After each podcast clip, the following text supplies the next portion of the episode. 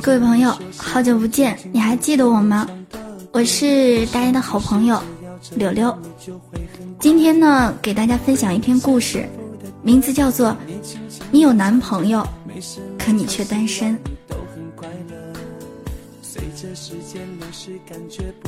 在爱情中，不是只有暧昧、在一起和分开这三种情况。还有一种关系，便是虽然你在我的身边，可我却还是觉得你我的距离相差了十万八千里远。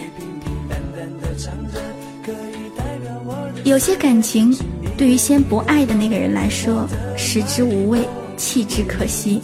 他假装自己还有那么的一丝丝良心，用冷暴力来让一个女孩先说出分手这两个字儿，那么他便可以大摇大摆。理所当然的离开他的世界，毫无罪恶感。林夕跟男友处于这样的处境已经维系了两个月，每天他就如同单身一样。下班时间一到，跟同事说了再见，便一个人搭地铁，一个人吃饭，一个人睡觉，最多也是约朋友看电影、逛街。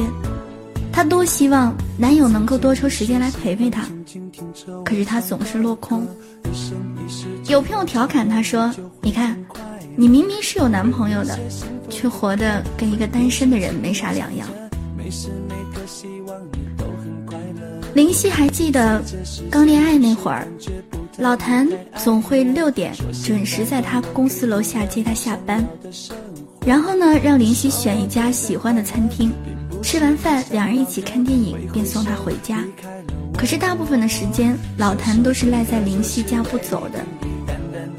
但是有些男人说变就变，热恋期过后，每次林夕找他，不是忙就是很累。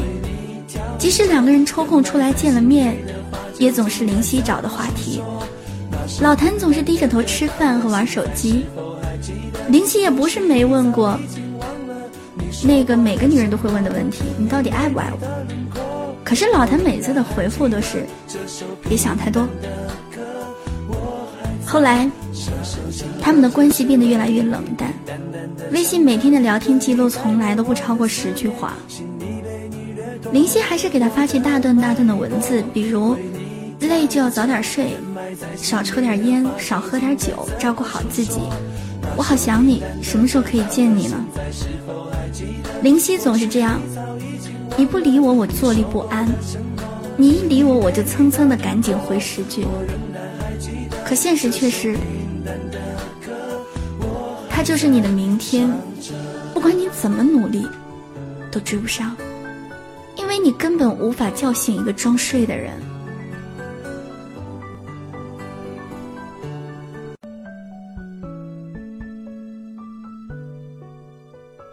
这段时间，林夕像是在跟手机谈着恋爱，每天盯着屏幕看，就算是洗澡的时候听到有信息的声音，他也会立刻擦干手，打开看看是否是老谭发来的微信。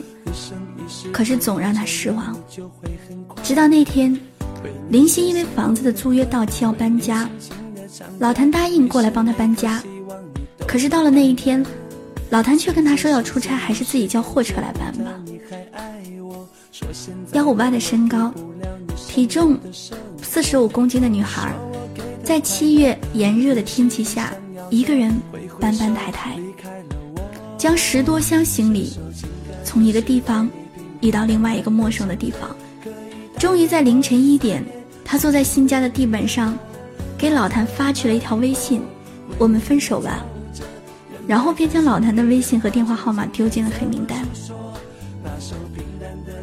需要你的时候你不在，那以后你也不需要在了。一个月之后，林夕的朋友跟他说，他搬家的那一天，老谭跟另外一个女生去旅游了。解忧杂货店里有句话说的很好。人与人之间情断意绝，并不需要什么具体的理由，就算表面上有，也很可能只是心已经离开了的结果，事后才编造出的借口而已。因为倘若心没有离开，当将会导致关系破裂的事态发生的时候，理应有一个人去挽救啊！如果没有，说明其实关系早就已经破裂了。所有的关系之所以变淡，无非是一个人问的尴尬，一个人答的敷衍。两个人睡在同一张床上，一个心怀鬼胎，一个疑神疑鬼，这样明明是谈着恋爱，却过得像单身的日子，要不要也就罢了。与其在你的身上寄托着你并不需要的情感，不如让一切都结束的一干二净。你不必辛苦的想找借口来搪塞我，我也无需疑神疑鬼的让你烦心。如果有人让你的恋爱谈得像单身那样，那就离开他吧。毕竟，没有新欢的话，感情是不会无缘无故消失的。是啊，有多少人有男朋友却过着单身的生活呢？清晨看不到他轻松的睡眼，过马路的时候牵不到他温暖的手，难过的时候也没有他。宽厚的肩膀，你需要他的时候他都不在。你那么那么好，何必要为这样的一个人死撑呢？